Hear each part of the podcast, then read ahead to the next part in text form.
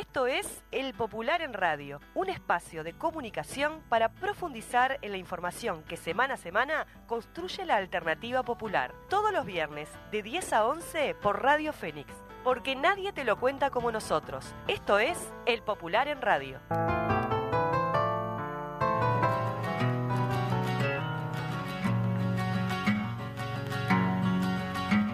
Te he visto llorando en la sombra, llorabas por mí.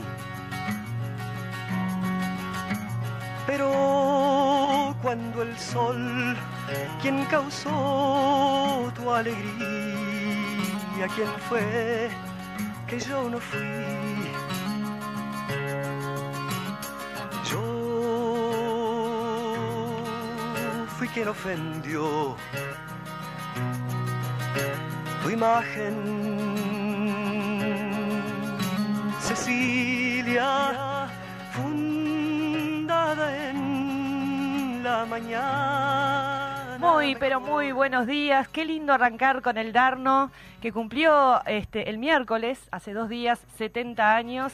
Y siempre tenemos una buena excusa para volver a escucharlo. ¿Cómo le va, doña Victoria? ¿Cómo andás, eh, Paola? Además es, es un cantautor eh, típicamente nuestro. Hermoso. Realmente es, es una belleza. Y hablando de típicamente nuestro, un saludo a todos los uruguayos y uruguayas por la selección ayer. La verdad que fue un batacazo lo que hizo Uruguay en el, en el Monumental. En el Monumental, no, perdón, en la Bombonera. Le ganamos, le ganamos al campeón del mundo y estamos reagrandados. Sí, estábamos como- Y nosotros, viste que con humildad nos agrandamos precioso, ¿no? Nos agrandamos lindo. Totalmente. Este, bueno, y, y un día precioso, hace, hace, está bastante alta la temperatura con humedad, así que si van a salir a la calle, llévense una botellita de agua. Estos son los consejos de la abuela, como siempre, para que no, para que no falten. Y bueno, ¿qué les parece si ya arrancamos con este mm, con el contenido? Porque tenemos bastante. Vamos. Editorial. Marcet, la mentira y la movilización como antídoto. Esta semana hubo un cambio cualitativo en la discusión sobre el último escándalo de corrupción que involucra al gobierno. La entrega de un pasaporte a uno de los narcotraficantes más importantes del continente, Sebastián Marcet, y la trama de mentiras que se montó para intentar ocultar la verdad y las responsabilidades. El cambio al que nos referimos es que el escenario de la discusión sobre esta grave crisis política y el deterioro institucional que está provocando se trasladó desde los medios de comunicación, las redes sociales, los juzgados y el Parlamento hacia la calle. Con niveles aún insuficientes de movilización es posible, pero lo fundamental es que miles de muchas y diversas maneras en todo el país pasaron a actuar, a participar realmente de la construcción de la síntesis que toda nuestra sociedad está haciendo sobre esta grave crisis y sus implicancias políticas e institucionales. Lo vivido en todos estos días y reflejado por el Popular en varias ediciones, las dos últimas en particular, fue muy intenso, muy rico en noticias, derivaciones y hechos nuevos. Pero tenía un peligro, que nuestro pueblo asistiera a esta crisis como un espectáculo, donde el escenario principal eran los medios y las redes, y los protagonistas eran los fiscales, los dirigentes políticos y los periodistas. El lunes hubo una movilización en Montevideo importante por la caracterización de la crisis que allí se realizó, los reclamos que se plantearon, pero también y centralmente por la amplitud de la convocatoria. Empecemos por este último aspecto. La concentración que se realizó el lunes en la Plaza Libertad fue convocada por el PIC-CNT, FUCPAN, la FEU, ONACPU, la Federación de Cooperativas de Producción del Uruguay y el Frente Amplio. En el caso del Frente Amplio, la convocatoria fue resuelta por su secretariado y por unanimidad. Es de gran relevancia la confluencia del Frente Amplio con las principales organizaciones del movimiento popular en una movilización común. Las organizaciones sociales populares y la expresión política de la unidad de la izquierda, si bien son parte del bloque histórico, político y social, democrático y radical de los cambios, son independientes y tienen contradicciones. Matices y diferencias existen hoy y han existido siempre.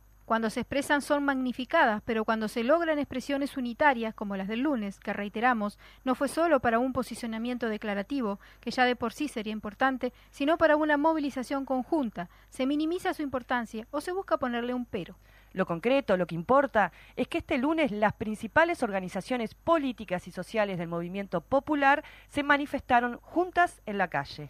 Esta concentración no fue la única, ni la movilización se terminó el lunes. Hubo cientos de acciones en distintos puntos del país, pintadas, pasacalles, charlas abiertas y actos organizados por el Frente Amplio y por varias organizaciones sociales. Lo del lunes, lejos de ser un final, fue un salto en calidad de un proceso de movilización política que se tiene que intensificar y ampliar en todo el país. Las organizaciones populares señalaron el lunes que estamos ante una grave crisis política y un deterioro institucional y responsabilizaron al gobierno. Indicaron que hay cosas comprobadas, muy graves, y que el gobierno montó una estrategia institucional, política y comunicacional para mentirle al Parlamento y a la ciudadanía y ocultarle pruebas a la justicia. Destacaron que no estamos ante un hecho aislado, que hay numerosos casos con elementos de corrupción que involucran al gobierno, lo que muestra que es una forma de entender el ejercicio del poder que la corrupción es parte, componente del modelo de desigualdad y de gobernar para los poderosos, que en esta crisis se expresa el creciente peso del narcotráfico y de su influencia en la política y en nuestras instituciones, que el presidente de la República ha mentido y sigue mintiendo, que debe hacerse cargo y asumir las responsabilidades políticas que con la renuncia de dos ministros, dos viceministros y el principal asesor presidencial no alcanza, que la justicia debe ir hasta el hueso y juzgar a los responsables, que tenemos que saber toda la verdad, especialmente qué grado de involucramiento tiene el propio presidente de la República con este escándalo. Finalmente, las organizaciones sociales convocantes dijeron que aquí no se dio vuelta a ninguna página, que se debe saber toda la verdad y que si el gobierno no quiere discutir en el Parlamento, el escenario será la calle. Vamos a discutir en la calle, en el boca a boca, en cada lugar de trabajo, en cada cooperativa, facultad o centro de enseñanza y en cada barrio y que vamos a reclamar todas las respuestas. No alcanza con la renuncia de los ministros, los viceministros y el asesor presidencial, menos cuando se dice que todo estuvo bien y que actuaron dentro de la ley. Expresaron fuerte y claro en la proclama. El movimiento popular se organiza, se moviliza y reclama respuestas en esta crisis de corrupción, mentiras y ocultamiento. ¿Y el gobierno? El gobierno está embarcado en la construcción de una realidad paralela, un mundo virtual, en el cual blindarse y hablar de lo fantástico que está haciendo las cosas y de la gran popularidad que tiene el presidente, al que no habría que molestar con estas contingencias irrelevantes. En ese mundo ficticio, construido a base de relato, plata, cobro de favores, campaña de redes, opinólogos y opinólogas, el gobierno es víctima de una confabulación de la perversa izquierda que lo quiere perjudicar. La muestra más gráfica de esa estrategia la dio el renunciante ministro Luis Alberto Heber. En el colmo del descaro político, Heber no solo no hizo ninguna autocrítica, ni pidió disculpa alguna, al contrario, reivindicó su accionar, se presentó a sí mismo como un guerrero y dijo que vuelve al Senado con una munición gruesa. ¿Esa furia del exministro de Transporte y del Interior es contra los narcos? ¿O quienes montaron una asociación criminal en presidencia de la República? No, es contra el Frente Amplio. Si no fuera tan grave sería hasta tragicómico. Según recogió Canal 5 y reprodujo Montevideo Portal, Heber, en un acto herrerista y del Partido Nacional en Durazno, dijo Claro que nos pegaron y nos van a seguir pegando. Y nosotros también vamos a pegar, porque tenemos paño para cortar. Y ahora vamos al Senado y vamos a cobrar muchas cuentas ahí. Esperen, esperen, porque venimos con munición gruesa. Somos guerreros, no nos duele la munición de los adversarios, pero volvemos al Senado y vamos a seguir cobrando las cuentas de honestidad, de trabajo, de dedicación a la gente, que no se vieron en los 15 años del Frente Amplio, que Luis Lacalle Pou ha hecho una revolución positiva que tenemos que seguir apoyando, remató el exministro. En realidad, Heber tuvo que renunciar no porque alguna entidad maligna le haya pegado, sino porque le entregó un pasaporte a un narcotraficante que estaba preso y ahora está prófugo, porque le mintió al Parlamento, porque expresó su respaldo a Penadez presionando a la Fiscalía y porque antes, desde otra cartera, la de Transporte y Obras Públicas, encabezó la entrega por 60 años de la principal operativa del puerto a una transnacional con negociaciones y acuerdos secretos. Heber debería hacerse cargo de una buena vez, pero no, anuncia que irá con munición gruesa a combatir los malvados frente amplistas que no ven la revolución que está haciendo la calle Pou. Es la misma estrategia, igual de burda, que la que adoptó el propio presidente de la República cuando en una conferencia de prensa que quedará para la antología del disparate nos quiso convencer de que había aceptado la renuncia de dos ministros, dos viceministros y su principal asesor porque habían hecho todo bien y que había convocado a una reunión donde se destruyeron pruebas y se instó a cometer delitos, pero que solo pasó a saludar. Esta estrategia de minimizar los hechos, de victimizarse y de colocar otros ejes no se debe subestimar. Les ha resultado exitosa hasta ahora, en particular en preservar la imagen de la calle Pou. La acumulación de evidencia y los fallos en la realidad virtual armada por la FLUP parecen haber golpeado con más intensidad en este caso pero la síntesis política e ideológica de la sociedad está en disputa y en construcción. La política no es un espectáculo en el que damos me gusta o no me gusta y vemos cómo otros u otras son protagonistas. Es necesario profundizar el camino que tuvo un punto de inflexión este lunes. Hay que llevar la discusión a la calle, al mano a mano, al cara a cara. Hay que construir la síntesis política y social superadora de este modelo de desigualdad, mentira y corrupción. Tu alegría, ¿quién fue que yo no fui? Muy bien, clarito la editorial del día de hoy. Y para completar este, esta, esta cuestión de que tiene que ver con el concepto, con la idea en el, en el cual vamos a transitar en el programa de hoy, vamos a escuchar al secretario general del Partido Comunista, Juan Castillo. Es un gusto, compañeros y compañeras, reencontrarnos y hacer y pasar revista a los acontecimientos últimos y fundamentalmente ver qué nos deparan estos días venideros, cuál es la tarea, por aquello de que seguimos tratando de ratificar, tratando de que efectivamente se haga carne que los cambios se militan y nosotros tenemos que tratar de lograr que efectivamente esto ocurra. Es por eso que estuvo muy bien, que saludamos, que estuvimos de acuerdo con la convocatoria que se hizo el día lunes próximo pasado por la democracia y contra la corrupción. Es muy difícil que algún partido político, que algún dirigente, que algún compatriota nuestro no se sienta convocado por esta consigna. Por la democracia y contra la corrupción, los únicos que no tenían lugar eran los corruptos. Y los únicos que efectivamente están buscándole el pelo al huevo, si podíamos ser 10 más, 20 menos, 100 menos, son los que va a ser difícil que en cualquier circunstancia participe, se movilice. Hay que tener paciencia, la suficiente paciencia política para dar respuesta en el justo momento para los desafíos que hoy tiene nuestro pueblo. Y efectivamente había necesidad que atrás del debate parlamentario, atrás de la discusión en el Senado, atrás de, la, de la, lo que rehusaron debatir en la Cámara de Diputados, que además de la discusión pública que estemos dando en los medios de comunicación y confrontar opiniones, además hacía falta la expresión popular en la movilización de las calles. Y esto se dio. Hubiésemos preferido miles de más, sí, pero estuvo ahí nuevamente los sectores sociales y la izquierda presente en la convocatoria.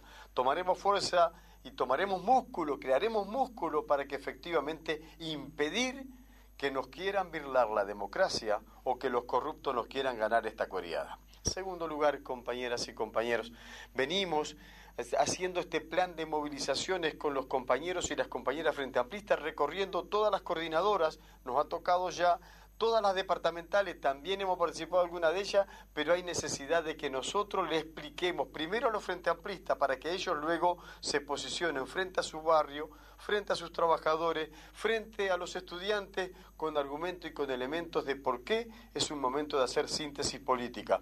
Los corruptos no tienen lugar en la democracia y en nuestro proyecto político lo que hay lugar es para las fuerzas productivas para el trabajo y para efectivamente que haya mayor crecimiento de nuestro país con plena dignidad de los trabajadores, de los jubilados y de las amas de casa. Salud, compañeros. Entrevista. Bueno, muy bien. Eh, vamos a seguir un poquito con el tema ahora desde la perspectiva del Frente Amplio, ¿no? Que como bien decía recién en la columna Juan Castillo, también estuvo movilizado eh, con acciones parlamentarias y también en, los territorios. Además de adherir a la movilización del PIT-CNT por la democracia y contra la corrupción, realizó una serie de asambleas el Frente Amplio abiertas el día martes y algunas otras en el correr de la semana, con la presencia de parlamentarios y parlamentarias y la dirección del Frente Amplio. Para conocer el contenido de estas asambleas, el objetivo, sus impactos y la perspectiva del trabajo, tenemos en línea a la vicepresidenta del Frente Amplio, Verónica Piñero, a quien le damos la bienvenida. Bienvenida, Verónica. Bueno, muchas gracias, compañeros y compañeras. Gracias por el espacio. Un gusto, Verónica. Queríamos una, reflexión de tu parte sobre, sobre la movilización del, lunes pasado y, bueno, y cuáles son los próximos pasos también a, seguir con, con este tema nada fácil, además, ¿no? Bueno, como, como ustedes introducían en la, en la presentación, eh, el Frente Amplio definió en el marco de esta situación que, que, que, planteamos como crítica, una situación de crisis política eh, muy profunda, que implica riesgos para, para la democracia en cuanto a la corrupción que se, que se, que se ve y que quedó en evidencia en, en las, y que va quedando en evidencia a partir de hechos que se van conociendo, ¿no? Y que se van conociendo a partir de la de la constancia del Frente Amplio, de los compañeros y compañeras de las bancadas parlamentarias que han desplegado acciones parlamentarias que permitieron que mucha información se conozca y que sea y que se vuelva pública, ¿no? Enterarnos de que el gobierno se había organizado, que figuras las principales figuras, algunas principales figuras del gobierno se organizaron para ocultar información en torno al caso Marcet, para destruir información tanto información, ocultar la información al Parlamento como a la justicia. Bueno, y en ese sentido, y sumando eh, todos los antecedentes que eh, en este periodo de gobierno hemos hemos estado presenciando y el país se ha visto se ha visto eh, acuciado por ellos, ¿no? Empezando por eh, Cardoso en el Ministerio de Turismo, el bueno la, entrega la entrega del pasaporte de Marcet, pero todo lo relacionado a Esteciano, cosas que van sucediendo y que entendemos que debilitan la institucionalidad y tienen un efecto en la en la democracia que queremos con cautela y con seriedad eh, exponer y que la gente y que la gente tenga claro cómo Frente Amplio lo que estamos viendo y el riesgo que esto implica para, para el país. Entonces, en ese sentido es que definimos en, en el Frente Amplio esta esta movilización descentralizada de alguna manera, ¿no? Realizando actividades como hicimos el martes pasado en, varias coordinadoras de Montevideo y que se han seguido eh, dando en el resto de la semana. Los compañeros y compañeras en cada territorio definieron si era una asamblea abierta dentro, dentro del local. Otros compañeros y compañeras realizaron actividades de distribución de volantes que dicen la calle tiene que explicar, ¿no? Y para ver si podíamos también conversar con vecinos y vecinas en diferentes barrios de Montevideo, junto a la presencia de legisladores, integrantes de la dirección del Frente Amplio, y con la idea de, bueno, transmitirle a más Frente Amplistas qué es lo que está pasando para que ellos también puedan amplificar esta voz y lograr esa comunicación de, de muchas y muchos para muchas y muchos ayer fue la mesa, el lunes en realidad fue la, mesa política.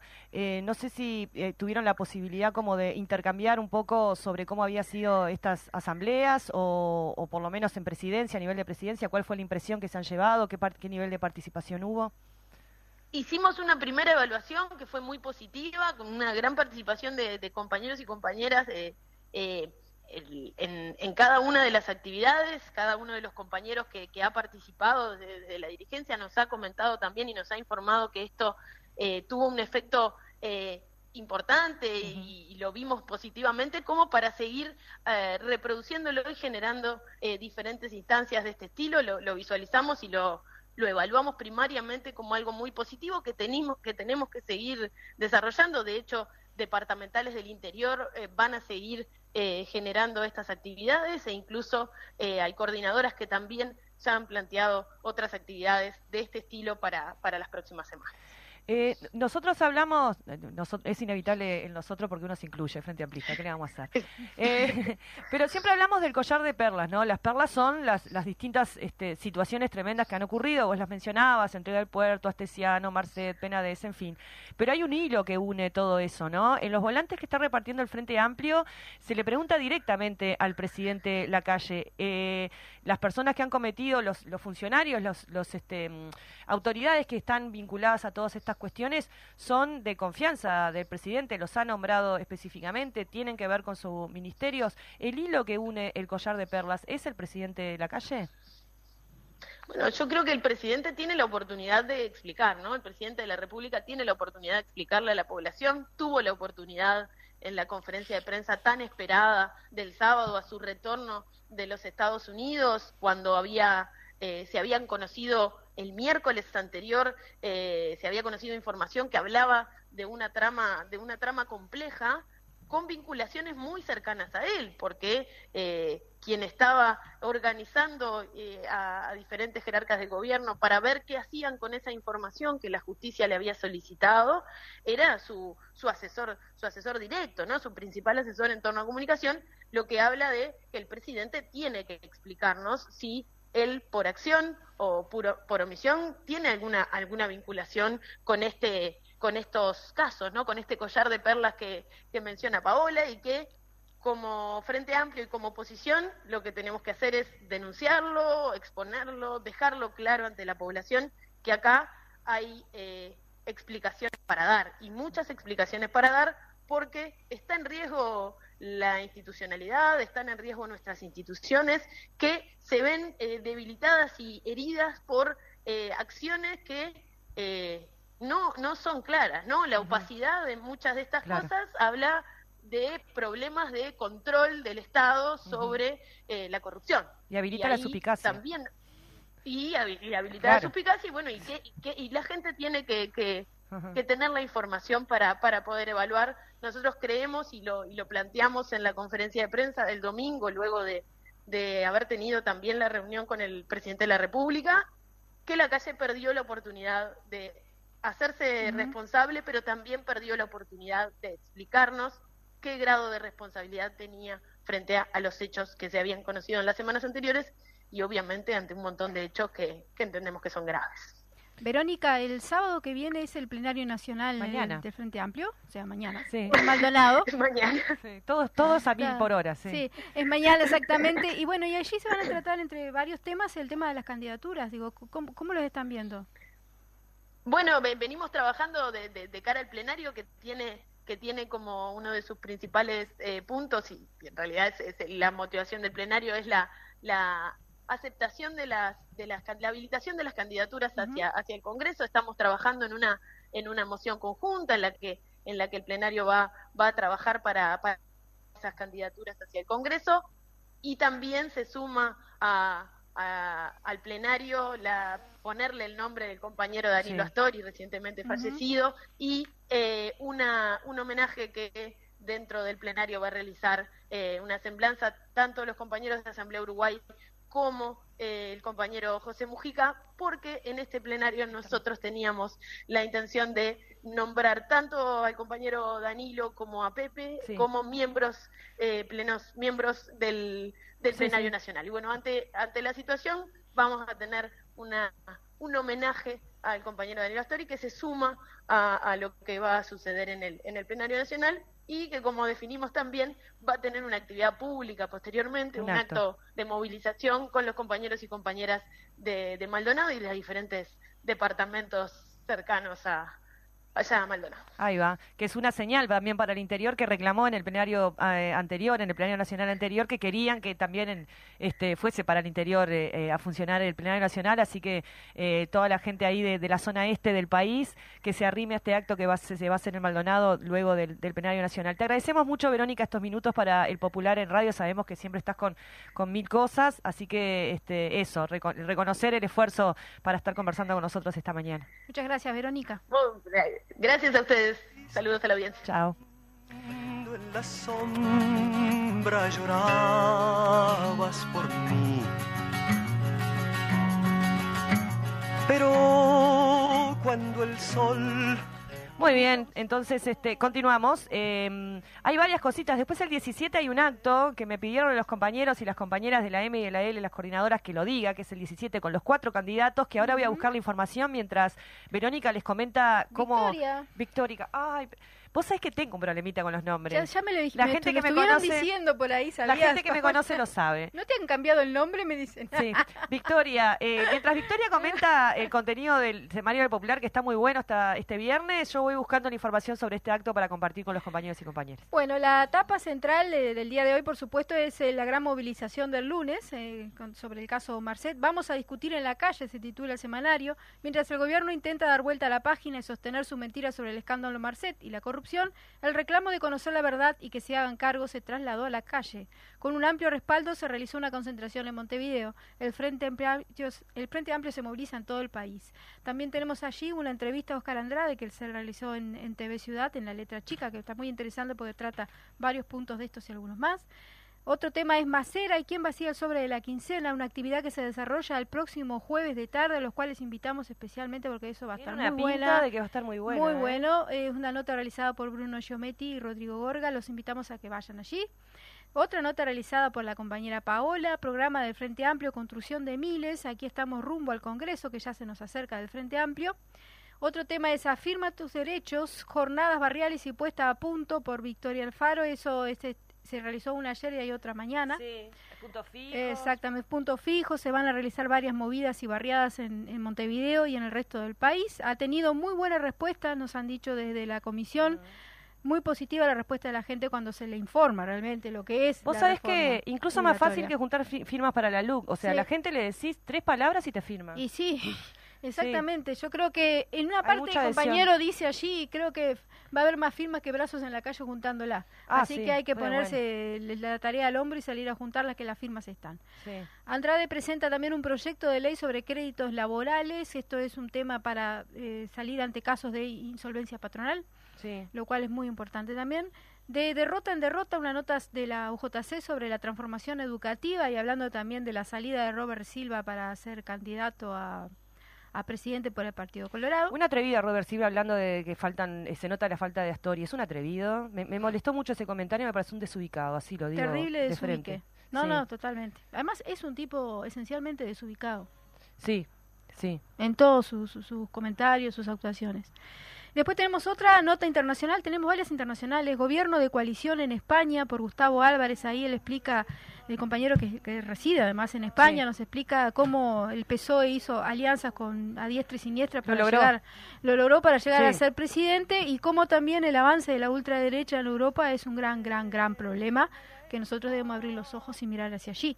Y también tenemos eh, homenaje en- a Palestina, a la Plaza Independencia, que se realizó el otro día, 35 años de la independencia del Estado de Palestina. Allí estuvo la, la- la embajadora de Palestina en Uruguay, Sí. más eh, el resto de, de representantes diplomáticos que estuvo muy nutrido, hubo bastante gente. Sí. Y la contratapa sobre las elecciones en Argentina, que son este domingo, por Gonzalo Pereira. Aquí tenemos la disyuntiva entre la democracia y el fascismo. Este domingo los argentinos deciden su futuro.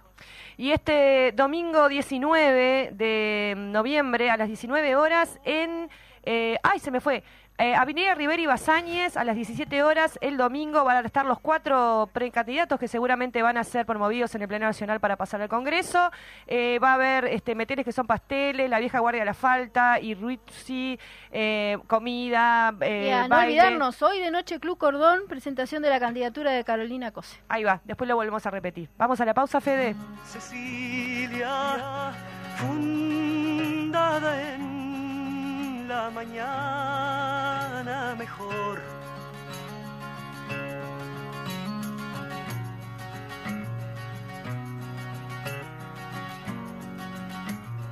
Tuyo es el canto y el Muy bien, continuamos entonces en el Popular en Radio. Vamos con la sección, Fede. Internacionales.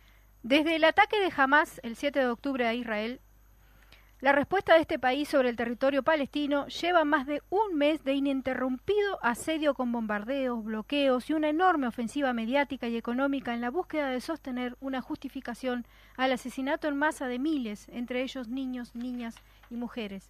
En el informe internacional de nuestro programa del viernes pasado, compartíamos los intereses económicos que hay detrás del intento de control total del territorio palestino por parte del Estado de Israel, los ricos yacimientos de gas frente a la costa de Gaza para ser vendidos al mercado europeo.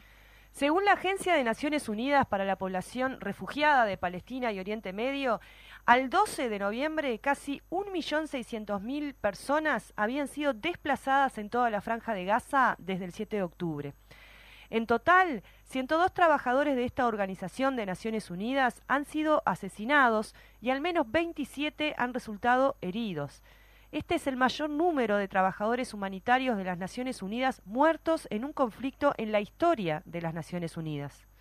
Según el Ministerio de Salud palestino, hasta el 10 de noviembre, más de 11.078 personas han sido asesinadas en la franja de Gaza. Eh, 4.506 eran niños y niñas y 3.027 mujeres. Más de 27.490 personas han resultado heridas. Alrededor de 2.700, entre ellas 1.500 niños y niñas, están desaparecidas y pueden estar muertas o atrapadas bajo los escombros, esperando ser rescatadas o recuperadas. Las matronas brindan atención a las mujeres embarazadas y de alto riesgo en los nueve centros de salud operativos. Se estima que hay 50.000 mujeres embarazadas en Gaza y más de 180 dan a luz cada día. A partir del 14 de noviembre, las reservas de combustible de los centros de salud se agotaron. Ante esta alarmante situación, el secretario general de la ONU, Antonio Guterres, hace ya tres semanas en el Consejo de Seguridad del organismo manifestó que hasta las guerras tienen reglas, en referencia a las muertes de miles de civiles. Escuchamos a continuación lo que expresaba en ese momento. La situación en Oriente Próximo es cada vez más grave. La guerra de Gaza hace estragos y corre el riesgo de extenderse a toda la región. Las divisiones están astillando las sociedades, las tensiones amenazan con desbordarse. En un momento crucial como este, es vital ser claros en cuanto a los principios, empezando por el principio fundamental de respetar y proteger a los civiles. He condenado inequívocamente los horribles actos de terror sin precedentes perpetrados por Hamas en Israel el 7 de octubre. Nada puede justificar el asesinato, los heridos y el secuestro deliberados de civiles, ni el lanzamiento de cohetes contra el objetivo civil. Todos los rehenes deben recibir un trato humano y ser liberados inmediatamente y sin condiciones. También es importante reconocer que los atentados de Hamas no vienen de la nada. El pueblo palestino ha estado sometido a 56 años de ocupación asfixiante. Han visto su tierra devorada sin cesar por los asentamientos y asolada por la violencia. Su economía asfixiada, la población desplazada y sus hogares demolidos. Sus esperanzas de una solución política a su difícil situación se ha ido desvaneciendo. Hasta las guerras tienen reglas. Debemos exigir que todas las partes defiendan y respeten sus obligaciones en virtud del derecho internacional humanitario. Proteger a los civiles nunca puede significar utilizarlos como escudo humanos. Proteger a los civiles no significa ordenar a más de un millón de personas que evacúen el sur, donde no hay refugio, ni alimentos, ni agua, ni medicina, ni combustible, y luego seguir bombardeando el propio sur. Me preocupan profundamente las claras violaciones del derecho internacional humanitario que estamos presenciando en Gaza. Ninguna de las partes en un conflicto armado está por encima del derecho internacional humanitario. Excelencias, afortunadamente algo de ayuda humanitaria está llegando finalmente a Gaza, pero es una gota de ayuda en un océano de necesidades. Además, nuestros suministros de combustibles de la ONU en Gaza se agotarán en cuestión de días y eso sería otro desastre. Sin combustible, la ayuda no puede llegar, los hospitales no tendrán electricidad y el agua potable no podrá purificarse ni siquiera bombearse. La población de Gaza necesita que la ayuda se siga suministrando a un nivel que corresponda a las enormes necesidades y que se suministre sin restricciones. La respuesta de Israel a estas declaraciones fue manifestar que el secretario general de la ONU había perdido, y citamos, toda moralidad e imparcialidad, al decir que los ataques de Hamas no venían del vacío, acusándolo de tolerar y justificar el terrorismo. Israel pidió la remoción de Guterres. Otra perspectiva sobre este conflicto se refiere a la cobertura periodística, no se permite el ingreso de periodistas internacionales a la franja de Gaza, por lo que toda la cobertura e información depende de los periodistas gazatíes. El 4 de noviembre, Telesur informó que las fuerzas de ocupación de Israel asesinaron 46 periodistas desde el 7 de octubre cuando iniciaron los ataques a la franja de Gaza. La muerte de los periodistas se califica como actos intencionados al estar debidamente identificados los profesionales de la información, como está establecido por el derecho internacional. La masacre de los profesionales es el resultado de la intención del ejército de Israel de silenciar comunicativamente los crímenes hacia la población civil de la franja de Gaza. Reporteros Sin Fronteras presentó una denuncia el 31 de octubre ante la Corte Penal Internacional en la que expresó que la envergadura, la gravedad y la recurrencia de los crímenes internacionales contra los periodistas en Gaza exigen una investigación prioritaria de la Corte Penal Internacional a la que hemos instado desde 2018. Los acontecimientos trágicos que están sucediendo confirman la extrema urgencia con la que debe movilizarse. Compartimos un reportaje de la televisión española Noticias al respecto publicado el 30 de octubre, cuando iban 23 días de bombardeo sobre suelo palestino.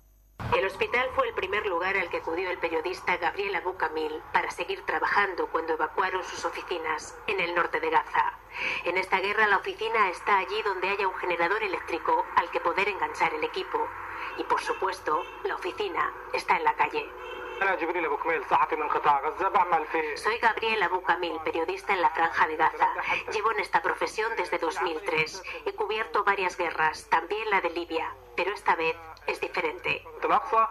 Es diferente porque también ha tenido que trasladarse con su familia hacia el sur, hasta Han Yunis, y porque no sabe si volverá a verlos al terminar la jornada. Estamos divididos en varias casas por si cae una bomba en una de ellas, para que no muera la familia entera, explica. Lo percibe en cada testimonio que recoge. Lo que ocurre aquí no ha ocurrido en ninguna otra parte del mundo. Nosotros siempre seguimos las noticias y no he escuchado nunca estas cosas en ningún otro lugar, le dice este hombre. Gabriel reconoce que tiene miedo. En Gaza el distintivo prensa en el chaleco o en el coche no da un plus de seguridad. 29 periodistas han muerto en 23 días de bombardeos. Todos son gazatíes. La prensa internacional no puede acceder a la franja. Por último, aunque no se agota el abordaje en este breve informe, la embajadora palestina en Uruguay, Nadia Rayet, asistió al Parlamento uruguayo y a la salida realizó declaraciones a los medios de prensa que compartimos a continuación. Es un país que, que tiene muchos valores ¿sí? en los derechos humanos y las leyes internacionales y por eso la voz de Uruguay es muy importante. Necesitamos que ellos alcen la voz para alta el fuego inmediato, para eh, permitir el ingreso de la ayuda humanitaria inmediata. Esas cosas con, es muy, muy, muy importante que Uruguay como, como país que todo el mundo tenemos respeto porque ellos tienen principios siempre con los derechos humanos, con las leyes internacionales, con la protección de civiles y los niños. Hay un millón palestinos niños que están viviendo en Gaza, que ahora más de 5 mil niños han sido asesinados. Necesitamos parar esta situación y por e, parar esta situación. Por eso necesitamos la voz de Uruguay. Recordemos, perdón, que Uruguay se abstuvo en la ONU de votar una resolución no vinculante que pedía una tregua humanitaria inmediata, duradera y sostenida que conduzca al cese de las hostilidades, que se liberara de forma inmediata a los civiles secuestrados y se detuviera el traslado forzoso de los palestinos, así como también que se permitiera la entrega de víveres a la aprobación de la Franja de Gaza. Para cerrar vamos a compartir estas palabras de Eduardo Galeano.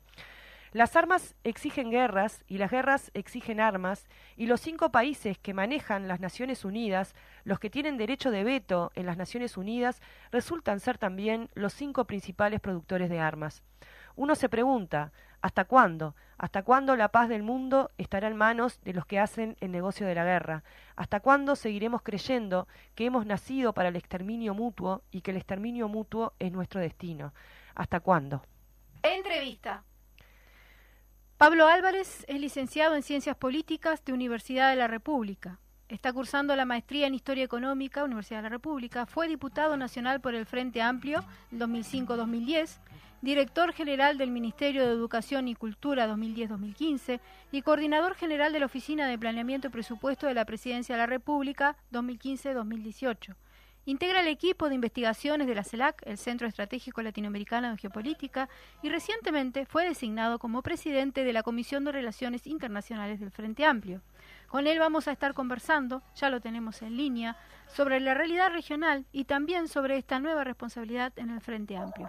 Bienvenido Pablo al Popular en Radio. Buenos días, muchísimas gracias. ¿Cómo están? Acá, este, recién tuvimos, justito, mira, tuvimos el informe internacional sobre, sobre Palestina y ahora tenemos al, flamante presidente de, Relaciones Internacionales del Frente Amplio. Eh, capaz que podemos conversar sobre eso también. Eh, Pablo, la idea era, em, en principio, eh, conversar desde, desde tu conocimiento, de tu saber. Recién hacíamos un recorrido un poco por, por, tu, por tu, experiencia y tu trayectoria, en particular en la CELAC, sobre cómo, cómo ves un poco la situación regional. Tenemos elecciones en Argentina dentro de poquito. Eh, bueno, hay varias situaciones en, Latinoamérica que están, este, eh, que están ocurriendo, que se están procesando. Tener un poco ahí como tu mirada en perspectiva.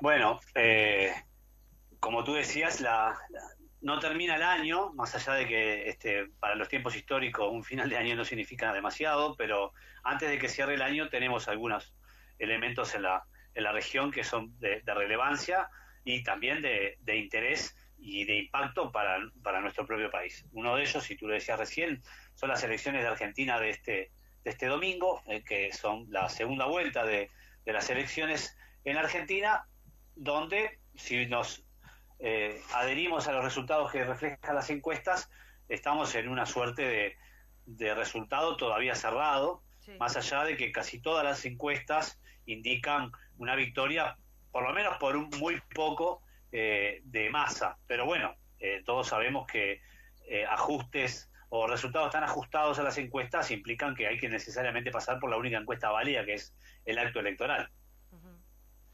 Eh, en, en, relación a este tema de Argentina, eh, capaz que está bueno como, como reflexionar un, poco, ¿no? En esto de, esta aparición de estos discursos negacionistas, o sea, hay un extremo ahí que representa a Milei muy fuerte, que rompe con, con, los acuerdos sociales generales que, que hay, eh, y, y, eso quedó habilitado de alguna manera, pero no ocurre porque sí, hubo una situación allí compleja de crisis en el país que habilita, eh, que genera espacios para este tipo de, de, de discursos y de y de planteos que disputan el poder del control del Estado y que después quedan ahí, ¿no? O sea, no es algo que pasa en las elecciones y desaparece, ¿no? Se genera ahí como una como una herida, digamos, a, la democracia, porque no deja de ser un, este, una cuestión de la democracia ahí. Bueno, yo sostengo algo como lo que tú señalás, y es que no tenemos que restringirnos exclusivamente al análisis de un resultado electoral para interpretar cuál viene siendo el efecto del ascenso de las derechas o las nuevas derechas, las derechas neopatriotas, las mm. ultraderechas. Bueno, se les, se les pone diferentes apellidos, pero estamos hablando más o menos de todo el mismo fenómeno, ¿no? Unas derechas que se separan de cierto acuerdo neoliberal eh, posterior al fin de, la Guerra Fría, eh, con cierta centralidad eh, del Estado mínima, pero con un discurso más bien liberal a nivel global. Y bueno, estas nuevas derechas eh, acomodan un discurso económico en función de su país, no tienen el mismo discurso económico en todos, los, en todos los lugares, eh, sin embargo el discurso político sí eh, es bastante similar. Y lo que hacen, y, con esto, y coincido con lo que tú señalabas, es que independientemente de su resultado electoral, cambian el eje de la discusión pública, cambian el eje de lo que es posible discutir, eh, trayendo, por ejemplo, al, al centro de debate temas que en nuestra región parecían relativamente resueltos, no resueltos en sí mismos, sino resueltos en, con respecto a qué busca la sociedad. Por ejemplo, lo que está vinculado al, al, al periodo de la dictadura y al terrorismo de Estado. Bueno, estas derechas son de alguna forma negacionistas, como, como tú decías, eh, pero además no solamente negacionistas, sino que además eh, reivindicadoras de ese tipo de, de accionar, independientemente luego del resultado que tengan. Y lo podemos ver en América Latina, lo podemos ver en América del Norte y lo podemos ver también en Europa, donde el, eje es bastante similar. Suelen estructurar su discurso en contra de un orden liberal del mundo. Ahí no, no, no nos vamos a poner este, molestos, pero eh, bueno, están un poco en contra de esta idea de que los países valgan todo lo mismo y tengan un espacio de discusión donde eh, supuestamente vale lo mismo. Mm. Escuchaba recién el informe que ustedes hacían con respecto a el Consejo de Seguridad de Naciones Unidas y los países que venden armas. Bueno, no efectivamente no vale todo lo mismo. Pero hay una idea de que todos podemos negociar y bueno, estas derechas vienen a, oponerse a ese escenario con un realineamiento geopolítico relativamente ambiguo también. En el caso de Argentina, y tú decías, el, ascenso de, la, de un discurso como eh, de estas derechas que termina centrado en la persona de Milei, bueno, vuelve a repetir algunas, algunas cosas similares. Una persona que aparece relativamente distante o fuera de las estructuras políticas tradicionales, eh, que en este caso viene a hablar eh, en el nombre de en contra de, la casta, ¿no? Y ubica a la casta a este sistema liberal, a la democracia y, y, Hola. El actual oficialismo argentino. Hola. Sí, sí, volvió, volvió. Se fue, pero volvió. Seguí nomás. Ah, Bueno, no, decía que esta derecha en Argentina tiene posiciones eh, similares a otras y distintas. Una de las distintas posiciones que tiene con respecto a otras derechas de esta misma familia es una posición que el propio candidato Milei se define como anarcoliberal ultraliberal, cosa que no sucede. Por ejemplo, en nuestro país, la derecha prima hermana de estas derechas tiene una posición más estatista con respecto al papel del Estado, sobre todo la economía. Bueno, acá mi ley tiene una oposición este, que revienta más bien toda la concepción que pueda tener de un Estado eh, que garantice algún tipo de derecho o servicio público. Bueno, en eso se diferencian, pero como tú decís, se abonan estos discursos también en, yo le llamo las promesas incumplidas de la democracia. Bueno, la democracia viene, tiene un mensaje más allá de un sistema de funcionamiento, ¿no? O sea, no es solamente eh, elecciones, libertad de opinión, una cierta competitividad entre, entre los partidos, separación de poderes, también tiene un mensaje relativamente igualitario. No importa el tenor de quien lo diga, la democracia tiene una promesa igualitaria. Y la verdad que en nuestras sociedades, últimamente, esa promesa igualitaria se fue resquebrajando en alguna medida y ni que hablar en la crisis que viene teniendo Argentina. En ese escenario, eh, esta derecha, eh, esta nueva derecha con este personaje logró generar niveles de adhesión que quizás eran impensados para alguien dentro que viniera por fuera de un sistema político como el argentino. Pero bueno, efectivamente la, crisis también permite el desarrollo de estos personajes que vienen en contra de todo, aunque estén a favor de todo lo mismo, digamos, ¿no? Pero que conecta con cierta eh, ansiedad, enojo, bronca de, la ciudadanía. Pablo, del otro lado, en el otro extremo, tenemos a Brasil, nuestro otro vecino, ¿no? Y, cómo Brasil está jugando un papel relevante a nivel internacional. ¿Cómo se está viendo este posicionamiento de Brasil como líder también regional en el mundo, en la política y en la geopolítica? Bueno, eh, tú lo, señalabas bien y, coincido. Tenemos como la contracara de esto que veníamos hablando de, mi ley, incluso lamentablemente la contracara de la propia situación de Argentina, porque eh, la lectura de, del proceso político y económico de nuestro continente es una lectura que se mueve en tándem entre Brasil y Argentina. Eh, sin embargo, como tú bien dices ahora, de un tiempo a esta parte viene Brasil jugando solo, no es algo nuevo de este gobierno de Lula, también en los periodos anteriores, pero la caída de Argentina deja un mayor protagonismo a Brasil y yo creo que Brasil está jugando a ser una, vamos a llamarle en términos muy clásicos, una potencia regional, a impulsar este, a la región, sin duda, detrás de Brasil, y lo vemos en materia. Ahí se va. Lo vemos a nivel económico, lo vemos en su relacionamiento. A ver, ahora. Ahora volviste, volviste, dale. Hola, hola. Sí, sí, dale, dale. Este, bueno, me avisan. Sí, sí, tranqui. Nada, que Brasil, este, además de esa cuestión, además de esa cuestión económica, también está intentando posicionarse políticamente. Este, sé que no es el tema de, de, esta conversación, por lo menos no es el tema central, pero bueno, viene teniendo Lula una posición bastante firme a nivel de Naciones Unidas con respecto al conflicto entre Israel y, y Hamas, ¿verdad? Sin embargo, le fue bloqueada en Naciones Unidas la, la propuesta de Brasil, vetada por Estados Unidos, pero también con la abstención de Rusia. Es decir, el papel geopolítico, el escenario geopolítico actual exige eh, que analicemos con la mayor seriedad, en el sentido con la mayor profundidad cada uno de los hechos, porque no es tan fácil como en otros momentos de la historia eh, de los temas, de los asuntos internacionales, donde uno podía más o menos por reflejo ubicarse este, de una forma que quedaba ubicado casi que en todos los temas. Hoy hay que moverse más, este, más, eh, inteligentemente, sí, y como y Brasil yo creo que viene haciendo eso. Sí, sí, sí. Sí, ahí también tenemos el papel de China que daría para otra entrevista. Pero no lo vamos a abordar ahora. Yo lo que quería. Bueno, pero sí. Lo que quería, lo que quería introducir en estos minutos que nos quedan es, bueno, estás ahora en un nuevo rol con una nueva responsabilidad que es nada más y nada menos que la presidencia de la Comisión de Asuntos Internacionales del Frente Amplio, eh, que sabemos la relevancia que tiene y también las complejidades que tiene dentro del Frente Amplio en esto de, de la diversidad de miradas, de posiciones, ¿no? De que también la política internacional refleja eh, cuestiones eh, que tienen que ver con, lo ideológico, con las visiones económicas, con, la, con los proyectos de sociedad que dentro del progresismo y de la izquierda y dentro del Frente Amplio este, conviven eh, y logran construir consensos y avanzar también en, favor de, la, de las grandes mayorías. Pero las contradicciones y las, cuestiones allí están presentes. ¿Cómo tomás este nuevo desafío? ¿Cómo, es, cómo estás pensando encarar esta tarea? Bueno, lo primero es que no estaba en mis planes vitales asumir esta responsabilidad, pero la asumo con, con total convicción y compromiso, es una temática en la que de alguna forma trabajo desde hace bastante tiempo. Me recordaba ayer un compañero que también cuando estaba en la FEU me tocó ser secretario de Relaciones Internacionales de la FEU, allá por el, los 2003.